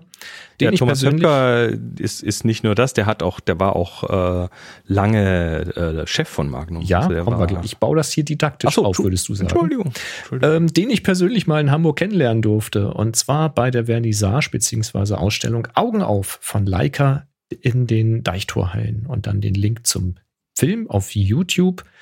Ähm, und das hat der Thomas aus Lübeck geschrieben und der sagt, PS, ich habe selten einen Film geguckt, wo so häufig mein eigener Name fällt. Also Thomas halt. Ähm, ja, und äh, Thomas Höpker hat eben auch eine äh, Wikipedia-Seite. Ähm, geboren ist er 1936 in München. Er ist deutscher Fotograf und Dokumentarfilmregisseur, lebt seit 1976 in New York City. Und Höpker wurde 1989 Vollmitglied in der Agentur Magnum, also Magnum Fotos, und war von 2003 bis 2007 ihr Präsident. Genau. Also kein ungeschriebenes Blatt. Und NDR hat eben eine äh, Dokumentation mit ihm über ihn gemacht und äh, ist mit ihm auch unterwegs gewesen, auf Reise gewesen. Das sind anderthalb Stunden roundabout äh, NDR-Dokumentation auf einem ziemlich hohen Niveau, wie ich finde. Ich habe es mir jetzt nicht komplett angeguckt, aber es ist ein langsamer Film. Also er nimmt sich Zeit, die, ähm, die Person vorzustellen. Höpker ist ja auch ein alter Mann, die Bilder kann man zu auch zeigen. was langsamer machen. Genau. Ja. Jürgen ergänzt hier noch, Doku ist sehr toll, sehr bewegend gedreht, seine letzte Reise. Ja. Mhm. Also es regt zum Nachdenken an, würde ich mal vermuten. Ist äh, schön gemacht. Tja. Gut, gut. Ähm, drucken. Ja. Steht hier. Drucken lässt mich ja nicht los, ne? Ja, was machst du heute? Ne? Also entweder gehst du zum Druckdienstleister, dann musst mhm. du hoffen, dass alles gut funktioniert und äh, Testbilder drucken oder so, oder du sagst halt, ja, ich werfe mich da tief rein, ich Ich äh, schaffe mir einen Drucker an, ich lerne Farbmanagement und äh, Profile Ja, und wie so tief man so gehen will. Ne? Man kann mit Naja, man kann auch mit weniger Nerd-Einsatz gute Fotos zu Hause drucken. Ne? kann man, das wissen wir, das wissen wir, äh, und das sehen wir regelmäßig auf der, zum Beispiel auf dem Klostergeister-Workshop. Da kommt ja auch aus den, aus den kleinen Konsumerdruckern ohne viel Konfiguration schon ordentliches Zeug raus. Aber jetzt willst du es halt wirklich perfekt haben, dann kommst du auch nicht drum rum, so dich mal mit Profilen zu beschäftigen. Und zwar mit Bildschirmprofilen und mit äh, Druckerprofilen und mit Medienprofilen für die Papiere und für die Tinten und was weiß ich alles. Und äh, ja, jetzt hast du. Jetzt Und um hast du- das alles soll es jetzt wir sind ja gar auf- nicht gehen. Genau. wir sind ja auf dieser Reise, ähm, aber Fotos selber drucken. Fotos selber drucken, ja. Und zwar zur Bildkontrolle. Das ist mal, ähm, weil Leute mal sagen, oder was heißt immer, aber ab und an werde ich halt gefragt, druckst du denn deine Fotos noch selber? Weil heutzutage kann man schon relativ günstig ähm, ganz ordentliche Qualität online bestellen. Also günstiger als einen teuren Drucker hier zu halten, regelmäßig zu bewegen, Papier zu kaufen, alles einzustellen und so. Das kostet halt auch alles Zeit und Geld. Das geht schon recht günstig online. Und online gibt es natürlich auch Anbieter, die das noch sehr viel hochwertiger machen, in der deutlich höheren Qualität, als ich hier zu Hause mit meinem, in Anführungszeichen, bescheidenen Equipment in der Lage bin zu produzieren. Also es geht immer noch besser natürlich. Warum drucke ich also selbst? Und da ist mir mal wieder eingefallen, dass ich durchaus auch Fotos selber drucke, auch wenn ich das Bild hinterher bestelle. So wie jetzt eben zum Beispiel gerade passiert mit der großen Leinwand, beziehungsweise mit, der, mit dem Stoff auf Keilrahmen. Äh, in 60 mal 90 habe ich das online bestellt, aber ich habe das Bild trotzdem vorher gedruckt. Und zwar mehrfach. so, warum mache ich sowas? Ich mache das zur Bildkontrolle. Also ich drucke mir quasi ein Bild, was ich bearbeitet habe, also fotografiert und dann bearbeitet habe, drucke ich mir selber aus. Ähm, das hilft mir, das Bild in groß, mache ich jetzt mal in Luftkomma, zu sehen. Also ich kann es mir halt bis A3 Plus hier ausdrucken, aber selbst ein A4-Print, wie ich es in diesem Fall auch mehrfach gemacht habe, hilft mir da. Das heißt, ich kann das Bild in relativ groß mir anschauen und ich sehe das ganze Bild und eben auch Details. Wenn ich eine, am Computer bin und ich bearbeite das Bild, dann bin ich halt entweder rangezoomt, um die Details zu sehen und irgendwelche Details zu retuschieren. Ähm, dann sehe ich aber nicht das ganze Bild. Oder ich sehe eben das ganze Bild, aber dann eben an einer verringerten Auflösung. Also ja, wenn ich das hier am 27 Zoll 5K äh, iMac machen würde, äh, da geht das besser als an meinem kleinen Notebook, aber ich habe halt keinen hochauflösenden Bildschirm, mit, der schnell genug ist, dass er mir Spaß machen würde. Deswegen mache ich es nicht mehr im großen Monitor. So, und viele haben ja keinen 5K-Monitor, sondern haben ja nur ein klein, äh, kleines Notebook heutzutage. Und dann hilft es eben, sich mal einen Ausdruck zu machen. Außerdem hilft mir der Ausdruck, das Bild wirklich zu verstehen. Ist vielleicht jetzt wieder so ein hochgestochenes Wort. Es einfach richtig wahrzunehmen, weil es mich nicht selbst anleuchtet, sondern ja von dem Licht der Umwelt auch reflektiert wird. Also es ist irgendwie natürlicher. Es ist das Bild begreifen im wahrsten Sinne des Wortes. Und das hilft mir. Und wobei hilft mir das? Das hilft mir zum Beispiel, um störende Elemente auf dem Bild zu erkennen. Also es ist mir tatsächlich schon passiert, dass ich ein Foto gemacht habe, habe das auch bearbeitet, also so Color Grading und ähm, paar Retuschen oder so etwas. Aber erst als ich es ausgedruckt habe und mir mal ins Regal oder an die Wand geheftet habe, ist mir aufgefallen, oh, da ist ja noch ein störender äh, Zaunpfosten irgendwo, so im Hintergrund oder im Vordergrund. Der ist mir gar nicht aufgefallen am Bildschirm. Aber im Print fällt er mir dann plötzlich auf. Und dann kann ich nochmal in die Bearbeitung gehen, kann das nochmal retuschieren und kann das nochmal neu drucken zum Kontrollieren. Oder wenn irgendwelche Kräne oder Kabel noch irgendwo sind, ähm, wo ich sage, hm, sah am Bildschirm gar nicht so schlimm aus, aber jetzt im Druck lenkt es mich dann doch ab. Der Druck ist schon das Maß aller Dinge. Schon. Es ist schon so. Doch, doch. Ja, du hast halt am Bildschirm, da leuchten auch mal andere Partien ein bisschen heller als auf dem Papier und ziehen die Aufmerksamkeit. Und wenn es nicht mehr so hell strahlt, plötzlich ist dann eben, was weiß ich, ein Zaun oder ein Stromkabelelement dann dominanter, als es eben am Bildschirm war. Ja, und sowas sehe ich dann halt. Dann kann ich das wegmachen. Außerdem mache ich natürlich Bearbeitungen an meinen Fotos. Oder was heißt natürlich? Ich mache halt Bearbeitungen an meinen Fotos. Mal weniger, mal vielleicht auch ein bisschen intensivere, je nachdem, welcher Stimmung ich da gerade bin. Und dann möchte ich schon sehen, wie das hinterher auf Papier wirkt. Also zum Beispiel habe ich es mit den Kontrasten in den Wolken übertrieben. Also ist es mehr, als ich eigentlich erreichen wollte, weil im Print sind gerade die dunklen Töne noch mal anders. Ja, es, du hast natürlich nicht so ein Tiefschwarz, aber dafür ist alles andere ja auch dunkler. Und da muss man halt schon ein bisschen abwägen, so wie dunkel mache ich denn jetzt eine Gewitterwolke oder so etwas? Ist, ist mir das zu viel? Sind mir die Kontrastkanten zu hart oder so? Muss ich das noch mal ein bisschen zurückfahren für den Print? Oder generell passen mir die Farben, weil wie gesagt, Farben am Monitor leuchten sehr stark. Man kriegt sehr viele Rot- und Blauschattierungen. Im Print hat man halt weniger davon, weil einfach der, der Farbumfang ein anderer ist und ist natürlich sehr davon abhängt, ob es mit Kunstlicht hauptsächlich beleuchtet wird, die meiste Zeit am Abend oder eben generell bei Tageslicht betrachtet wird. Also wo hängt das Bild und in welchem Licht? Passen mir die Farben? Ist mir das plötzlich zu gräulich oder ist es mir zu bunt? Und dann kann ich da noch mal ein bisschen anpassen.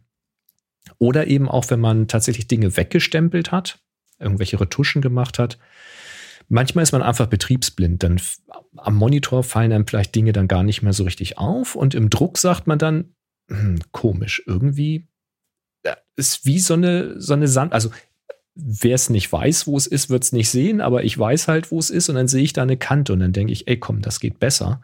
Ähm, da musst du noch mal ran. Ähm, sowas fällt mir dann im Drucken vielleicht auf. Und umgekehrt auch, wenn ich dann am Bildschirm sage, oh, die Kante, wird man das hinterher sehen und im Print verschwindet es komplett. Und dann sage ich, komm, ist auch egal. Da muss ich jetzt nicht noch eine Stunde investieren. Gleiches gilt für Rauschen. Wenn ich dann ein Bild habe, was halt äh, stärker rauscht und ich mich frage, muss ich das jetzt für den Print noch stärker entrauschen? Ist das gut oder ist das schlecht? Dann kann ich mal einen Druck machen ohne Entrauschung oder ohne extra Entrauschung und eine mit ein bisschen etwas aggressiverem Entrauschen. Und dann kann ich entscheiden, Sehe ich da überhaupt einen Unterschied? Stört mich das Rauschen oder ist beim Entrauschen der Detaileindruck verloren gegangen? Das kann ich dann einfach mal ausprobieren. Und ich kann das Bild eben mal dahin platzieren, wo es hinterher hin soll. Ich kann es da zwar nicht in 60 mal 90 hin tun, aber ich kann es mal in das Umfeld tun, in der Größe, in der ich es gedruckt habe und kann dann sagen, ah ja, okay, da hängen jetzt aber schon fünf andere Fotos und was weiß ich, wenn das alles Schwarz-Weiß-Fotos sind und da jetzt ein Farbfoto hinkommt, dann ist es offensichtlich, dass es nicht passt. Aber bei Schwarz-Weiß-Fotos, wenn da ein anderes dazu kommt, dann wäre es schon irgendwie schön, wenn es sich von der Bearbeitung her ein bisschen einfügt und nicht das eine einen sehr angehobenen Schwarzwert hat und die anderen sind halt knackig oder so. Oder generell irgendwie das Weiß ist bei den anderen eher gräulich und so. Also das schon, schon irgendwie passen. Oder wenn es Farbbilder sind, dass man sagt, ja, okay, komm, das sind alles Bilder von Schottland, die sollten von der Bearbeitung schon auch irgendwie ein bisschen zueinander passen. Ist tatsächlich so ein, so ein Ding, ne? Also, wenn du, was weiß ich, zehn Bilder für eine Ausstellung druckst, dann mhm. kannst du es relativ einfach es hinbekommen, dass die auch visuell zueinander passen. Mhm. Und das machst du halt möglicherweise durch eine Rahmung, die halt das zusammenhält. Zum Beispiel. Oder, oder durch die Bearbeitung, durch das Material, durch das Papier, durch und so weiter. Gibt es ja verschiedene Möglichkeiten, mhm. so, so Bilder zusammenzubringen. Aber wenn du halt alle, einmal alle zwei Monate ein neues Bild dazu tust, mhm. ja, dann ist so ein Testdruck sicher sehr, sehr sinnvoll. Also mir hilft es halt, um mich mhm. zu überzeugen. Ne? Auch, was weiß ich, wenn ich dann ein Foto habe ich jetzt zum Beispiel von einem Solitärbaum und dann überlegst du halt schon, mache ich das jetzt eher dahin, mache ich das eher dahin, wie wirkt das für mich, wo will ich den sehen? Also es hilft halt, wenn man es vorher sich mal angucken kann. Und dann kann man nämlich entscheiden, wenn ich sage, ah, es soll aber dann doch besser dahin, dann kann ich sagen, da passt aber kein 60 mal 90 hin. Weißt du, dann weiß ich vorher, was ich dann bestellen möchte. Und wenn du dann diesen schönen Ausdruck zu Hause hast, dann wirfst du ihn nicht weg, sondern dann signierst du den und machst ihn in ein Klapp-Passepartout hinein und gibst ihn dann jemandem. Das kannst du auch machen, ja. Ja Habe ich in diesem Fall nicht gemacht, aber kann ja noch werden. Weihnachtsgeschenk. Vielleicht so. mache ich das ab jetzt und sammle das und versteigere das dann zu guten Zwecken oder so. Sehr schön. Ähm, ich probiere dann zum Beispiel auch aus, ob das Bild mit einem Passepartout wirkt. Also ich kann ja ein Passepartout drucken, indem ich einfach einen weißen Rand außen rum lasse. Mhm. Und das ist im Augenblick etwas, was ich sehr mag. Also äh, ich sag mal so, das letzte Jahr habe ich fast kein Bild wirklich randlos gedruckt, sondern immer mit einem, ja, mit einem weißen Rand gedruckt. Weil du hast dann einfach das Bild nicht direkt am Rahmen kleben oder an der Wand kleben, sondern es hat nochmal so einen optischen Abstand einfach, bevor dann der Rahmen kommt oder bevor die Wand kommt. Ähm, das gefällt mir ganz gut. Das Bild wird dann zwar etwas kleiner, logischerweise, aber ähm, du kannst dich mehr fokussieren auf das Bild. Das mag ich ganz gern. Ja. Und dann kannst du natürlich noch so Dinge machen wie ähm, ich versuche es mal auf verschiedene Papiere zu drucken. Also ich drucke es mal auf ein Glossy oder ich drucke es auf ein Feinart-Papier. Wie wirkt also dieses Motiv auf glänzendem Papier? Wie wirkt es auf mattem Papier? Das kann wirklich einen Unterschied machen, wie das wirkt. Und nicht bei jedem Motiv ist gleich offensichtlich. Also es gibt Motive, wo ich sofort sage, das muss auf ein Glossy-Papier, das leuchtet. Ja, das sind poppige Farben, die sollen strahlen. Aber es ist nicht immer bei jedem Motiv so ganz offensichtlich. Und dann kann man das mal ausprobieren, bevor man dann teures Papier irgendwie online bestellt äh, und dann sagt, ach, schade, das teure Barital war jetzt gar nicht das Richtige. So, ja. Muss man halt vorher mal ausprobieren, vielleicht im kleineren Format. Ja, und das Ganze hilft eben, wie gesagt, bevor man dann teure äh, Bestellung aufgibt und dann das Falsche gemacht hat oder das Bild zu hell, zu dunkel oder farblich nicht passend ist. Ähm, es hilft zum Beispiel, das habe ich ein paar Mal gemacht, wenn wir so Kalender oder Fotobücher machen, dass ich einzelne Motive mal selber vorher drucke, um dann zu entscheiden, lieber ein bisschen heller machen oder lieber ein bisschen dunkler lassen. Ähm, muss man nicht für alle zwölf Kalenderbilder machen, aber äh, man kann das mal mit einzelnen, ja, wo, wo das Bauchgefühl sagt, das kann man mal ausprobieren, da wäre das ganz gut. Wir haben zum Beispiel gerade einen Kalender an der Wand hängen, habe ich es nicht gemacht. Und jetzt gucke ich jeden Tag auf dieses Kalenderblatt und sehe hinter dem Pferdekopf den Weidezaun. Also der ist so richtig verwachsen mit dem Kopf. Das ist einfach. Äh, hätte ich es vorher mal gedruckt und mir angeguckt, wäre es mir sofort aufgefallen. Ich hätte es einfach wegretuschiert. Aber so ist es ja. halt. Und klar, muss ich noch ergänzen, ich habe hier einen kleinen Luxus. Also ein guter Fotodrucker bis A3 Plus, der ermöglicht natürlich auch Dinge, also auch in der Wirkung von einem größeren Format. Einige haben bis A2, sowas ist heute möglich. Ja, diese Epson EcoTank, die gibt es, glaube ich, bis A2 und die Drucke sind dann gar nicht mal so teuer. Da wird dann eher das Papier teuer. Ähm, aber auch wenn ihr nur A4 habt, also schon in A4 kann man einfach mal den Bildeindruck haben und das Bild besser verstehen oder sich mal in Ruhe angucken im richtigen Licht. Ähm, das hilft. Ja, und je nachdem, wie viel Energie man halt da reinsetzt, umso mehr hilft es halt. Ne? Also Stichwort Farbprofile etc. Aber da haben wir ja in anderen Sendungen schon drüber gesprochen und äh, werden das bestimmt auch nicht das letzte Mal getan haben. Tja. Ja, mir macht Drucken Spaß. So. Mir macht Fotografieren Spaß. Außer also ich hasse. Ja. Kennst du Icon Factory? Mir sagt der Name was. Ist das nicht so eine Software gewesen, mit der man so also, Icons also, macht? Also hier so. Nee, so nee, nee. Icon Factory ist eine Firma, die gibt's auch schon ewig lange. Die ähm, machen unter anderem Grafikdesign, so im, im App-Umfeld. Also da kommt das ursprünglich her. Icon Factory, die haben, was weiß ich, für das originale Twitterific zum Beispiel das Icon gemacht, so ja. bekanntere Sachen. Man kennt, man kennt deren Icons. Mhm. Ähm, die machen auch äh, App-Design, also sprich Usability und Grafikdesign für Apps ganz speziell. Also wer äh, äh, wer eine App schreibt und dann sagt, ah, ich kann die Technik gut, aber grafisch ist das vielleicht so, ne, kann man also mit denen zum Beispiel auch zusammenarbeiten. Äh, und, und, und, auch Branding und Logos und was weiß ich alles für, für diverse Podcasts und, und für diverse Apps und so weiter.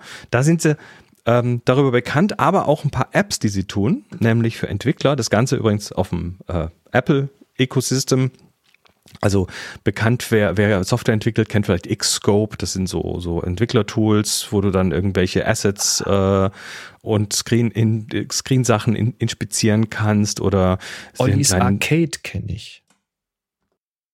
Genau, Ollis Arcade ist von denen oder Wallaroo, das ist so ein iOS Wallpaper äh, hm. Archiv Changer ähm, und so weiter und solche Sachen machen die und ähm, ich finde immer sehr hübsch, was sie so tun.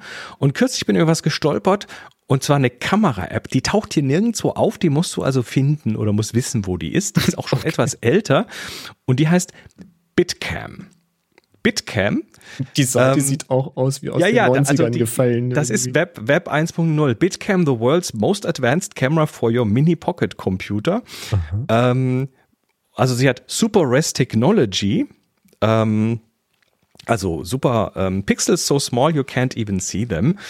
Ähm, Cool. Du hast äh, Color Graphics Compatible, also äh, Take Your Pictures in eight vivid colors, also bis zu acht sehr lebendigen Farben. Es ist eine Self-Camera eingebaut.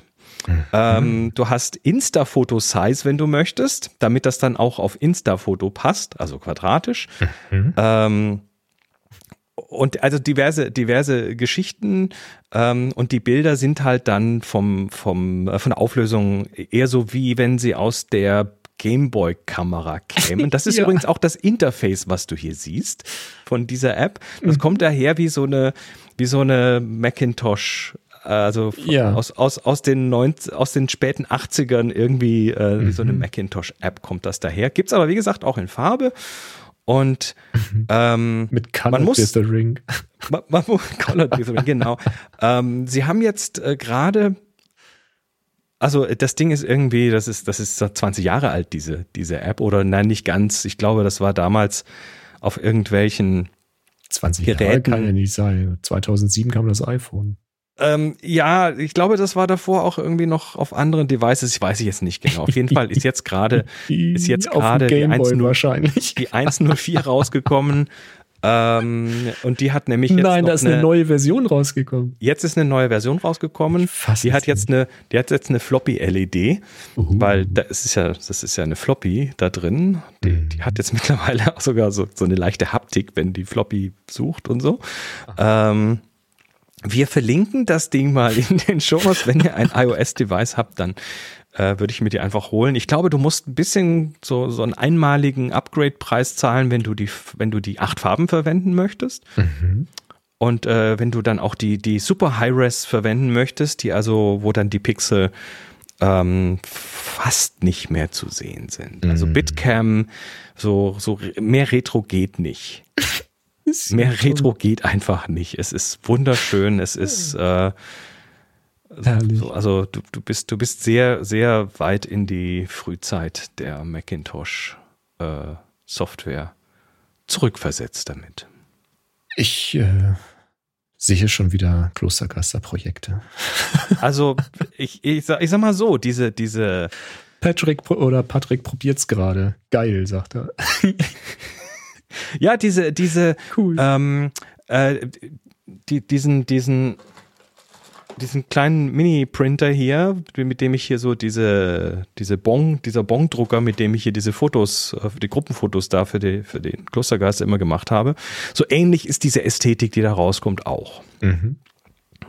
Cool. Wunderbar. Wunderbar, sage ich dir.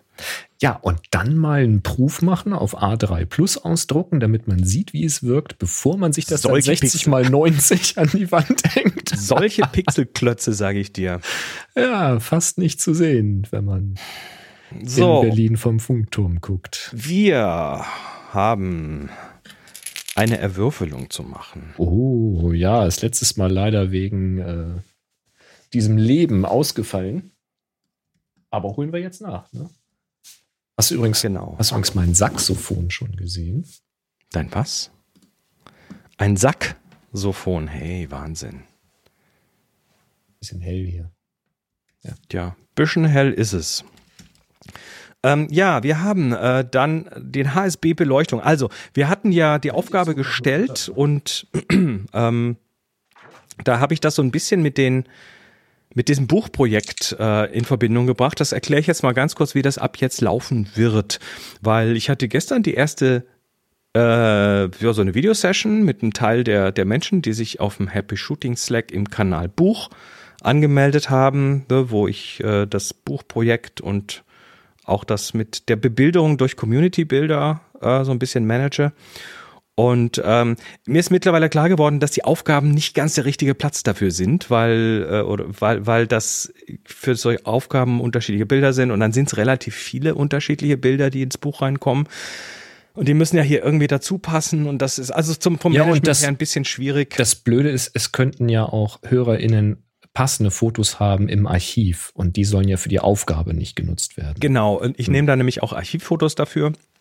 Ähm, und äh, jetzt machen wir das so, die Fotoaufgaben ähm, werden zwar auch Buchaufgaben sein, also ich werde hier Aufgaben stellen fürs Buch, aber die Einreichungen, die fürs Buch ähm, sollen, sollen über, über ein eigenes Formular geschehen. Das haben wir eben im Kanal Buch besprochen, beziehungsweise im, in, der, in der Session gestern und morgen machen wir noch eine. Ähm, sonst wird das zum, vom Management über Flickr und was weiß ich alles viel zu kompliziert. Ich werde aber, wie gesagt, Buchaufgaben auch jetzt hier für die nächsten äh, Sendungsaufgaben stellen. Und sollte da was kommen, wo ich sage, oh, das passt aber super zu dem und dem Thema im Buch, ähm, dann werde ich euch kontaktieren. Also wenn ich glaube, da ist was richtig gut fürs Buch, dann äh, werde ich, äh, am einfachsten ist wahrscheinlich so, eine Flickr-Mail zu schicken. In Flickr gibt's da so ein Mailsystem. Also guckt dann da einfach ab und zu mal rein, weil das vergisst man gerne, weil da schickt ja sonst kaum jemand was. Weil ich muss euch ja dann irgendwie erreichen können und es ist nicht immer klar, klar, wer das ist, weil dann auf Flickr vielleicht nochmal ein anderer Username oder so ist. Also äh, sollte ich da was sehen in den Aufgaben, wo ich sage, oh, das, das würde aber richtig gut reinpassen, dann äh, bitte ich, äh, dann werde ich per Flickr-Mail einfach mal anpieksen und sagen, willst du das nicht im Buch haben? Aber ansonsten ist es im Großen und Ganzen eine ganz normale Aufgabe. Die Aufgaben sind ganz normal. Nur, dass der, Thema. die Tags sind jetzt etwas spezieller, weil sie eben fürs Buch verwendet werden könnten. Aber genau. dann nimmst du eh Kontakt auf. Aber macht euch da jetzt nicht extra Stress. Also macht auch mit, wenn ihr gar nicht ins Buch rein wollt. Äh, ganz normale Aufgabe. Genau. Und ähm, es gibt für diese Aufgabe was zu gewinnen. Wir haben zwar jetzt aktuell keinen kein äh, Fotozubehörsponsor, der uns hier jede Woche Sachen schickt, aber es sind noch ein paar in der Kiste.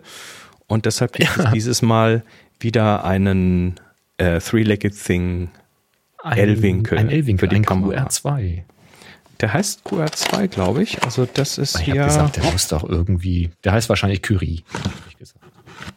Hier ist er. Zum selber zusammenbauen mit diesem tollen Werkzeug dabei. Mhm. Ähm, ja, den gibt es zu gewinnen und wir werden jetzt die, die den die Gewinnerin auswürfeln und das machen wir mit. Wir haben, wie viel haben wir denn jetzt ähm, hier? Zehn haben wir. 1, 2, 3, 4, 5, 6, 7, 8, 9, 2, 4, 6, 8, 9. Warte mal, 9. Hm, mach mal unseren, unseren Tool-Link auf. Den, ich mach mal den Link der, hier der auf. Prüft genau, 10. Mhm. 10 sind es und wir. Dann reicht. Äh, bei 10 reicht doch ein Würfel, oder nicht? Ja, ich, ich habe doch nur diesen Doppelwürfel. Okay, Ach dann nehme ich nur den inneren. Nee, da sind zweimal zehn. Das ist eine innen und eine außen. Ja, du brauchst ja nur einen davon nehmen, oder? Dann, dann nehme ich jetzt nur Wurf. den roten innen drin, der hat auch 0 bis 10 und den äußeren ignoriere ich. Dann, wenn du jetzt wirfst, haben wir einen Gewinner. Oder Gewinnerin. Ja, dann mach ich das doch jetzt mal. Mach mal. Die 1. Tja, siehst die 1.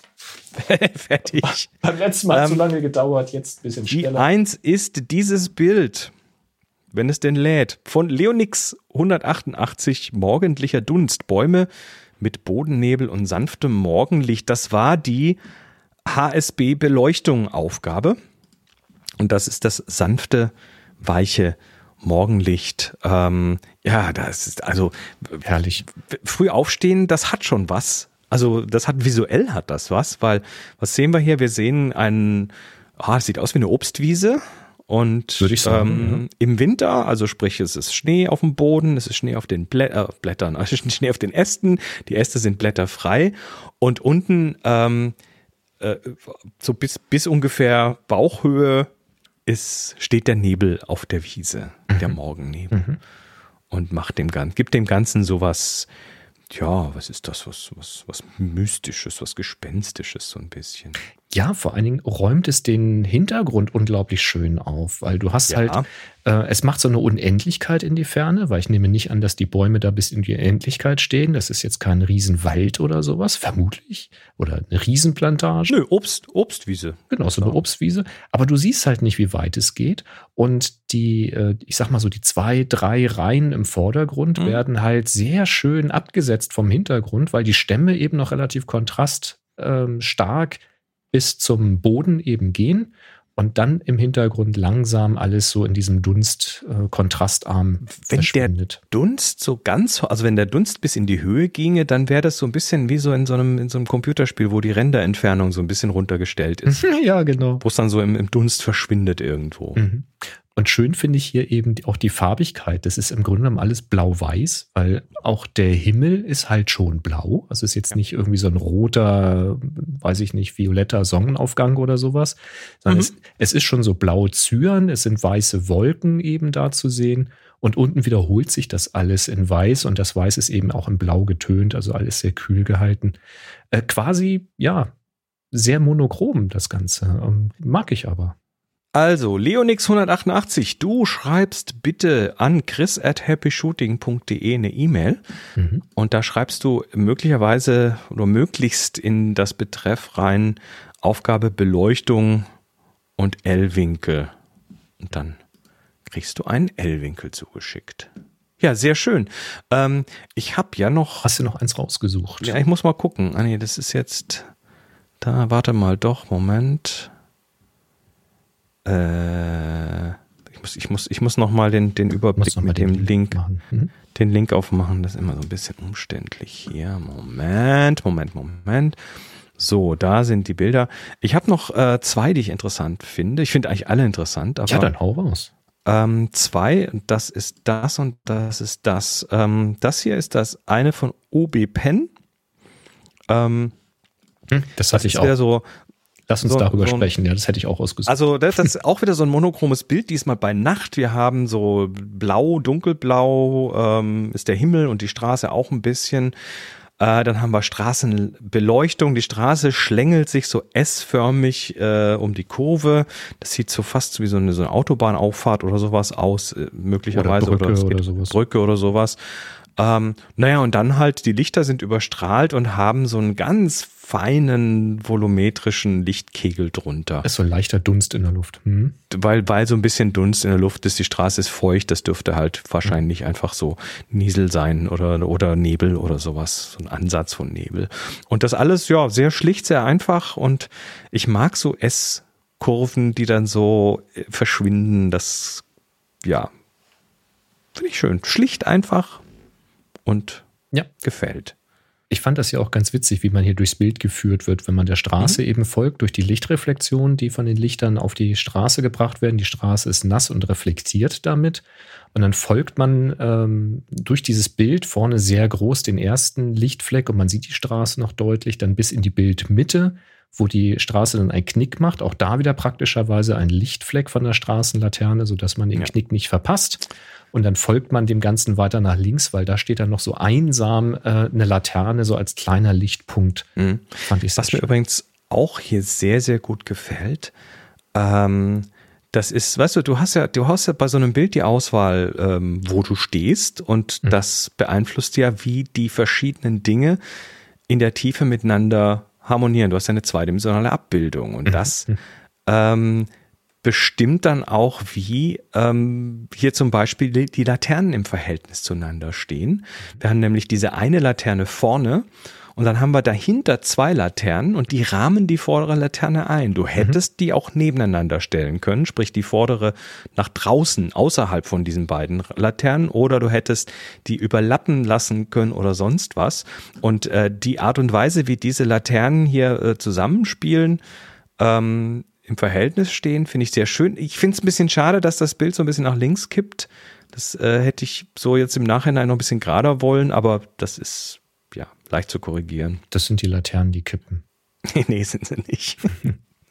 nee, sind sie nicht, aber na gut, also ne, schön, schlicht, einfach. Ist halt auch spannend. Also das, was schön du sagst, ist das Bild. Durch, dadurch, dass die beiden Laternen im Hintergrund die vordere so einrahmen, ergeben die halt eine Gruppe. Die sind irgendwie zusammengehören. Genau. Und die einzelne Laterne, die dann links am Bildrand ist, die steht halt so für sich alleine und das gibt ist aber. Ja, genau, gibt aber eben noch mal so einen Ankerpunkt, um das Bild abzuschließen an der Seite. Also ja, das guckt, aber, witzig. guckt aber weg von den anderen. Guckt die weg. eine Richtung, die Dinge. Ja, ja. Weißt du, die Rechten, die schauen nachher zu der Linken und die Linke, die dreht die in den Arsch weg. zu. Ist ganz beschämt, ja. So, nächstes Bild, was ich auch noch kurz anschauen wollte, das ist von Kostenzer.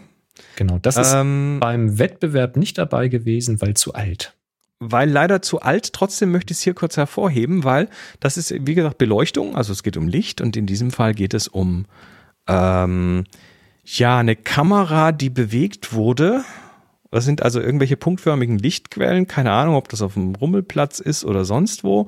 Aber die Kamera äh, es ist so Kameratossing-artig irgendwie und ähm, du hast diesen Vorhang aus Lichtschnüren und Mhm. die bestehen aus einzelnen Lichtperlen, weil das halt nun mal äh, Lichtquellen sind, die wahrscheinlich mit 50 Hertz getaktet sind aus dem Pulsierend. Stromnetz. Mhm. Und also die pulsieren und bei der Bewegung werden die dann halt eben äh, zu Lichtschnüren. Wahrscheinlich war das so ein Punkten bestehen. 70er Jahre Vorhang vor so einem Zelt oder vor so einem Wohnwageneingang, der beleuchtet war. Ich nicht. Da hat jemand in jede einzelne Perle eine LED reingebaut. Nein. Nicht? Nein, so nicht. Also auf jeden Fall, äh, das, das ist mir aufgefallen, weil es irgendwo in sich wieder was Interessantes zeigt und weil ich das, ich finde sowas spannend, wenn du quasi am Bild ähm, auch ein bisschen siehst, was denn da dahinter steckt und wie es zustande gekommen ist und so. Also schön gemacht. Wir freuen uns, dass ihr bei der Beleuchtungsaufgabe mitgemacht habt. Wie gesagt, der Gewinner, die Gewinnerin bitte E-Mail an chris@happyshooting.de, dann kann ich dir den L-Winkel zuschicken. Und es gibt Es gibt eine neue Aufgabe. Aufgabe. Chris hat eine neue Aufgabe festgelegt, die heißt Timing. Der Timing. Tag ist HSB Timing. Wieder HSB, weil wieder Buch potenziell. Mhm. Äh, Die Aufgabe läuft vom 1.2. bis zum 15.2. und das bedeutet, dass ihr im Zeitraum vom 1. Februar bis zum 15. Februar 2024 loszieht, bitte ein neues Foto macht zum Thema Timing, das Ganze bei Flickr hochladet, dort in die Happy Shooting Gruppe stellt und den Tag HSB Timing vergebt. Sehr schön. Du bist doch Musiker. Das äh, Bei, große bei Timing, Worte. du hast mal, du hast mal Gitarre gespielt. Beim, beim, äh, bei, bei, bei Timing fällt mir immer dieser blöde Witz ein. Frag mich mal, was ich für ein Instrument spiele. Was spielst du für ein Instrument? Schlagzeug. Frag mich mal, was mein größtes Problem ist. Was ist dein größtes Timing. Das ist so doof. In diesem Sinne, wir sind in der Woche wieder da, live mit Happy Shooting, dann am, lass mich nicht lügen, am 6., Dienstag, den 6. Februar. Und äh, bis dahin macht fleißig mit. Vielen Dank an Halberahm. Und vielen Dank an Halberahmen für die Unterstützung. halbe-rahmen.de slash happy shooting. Bis nächste Woche. Drei, Drei, zwei, eins. eins. Happy Shooting. Shooting.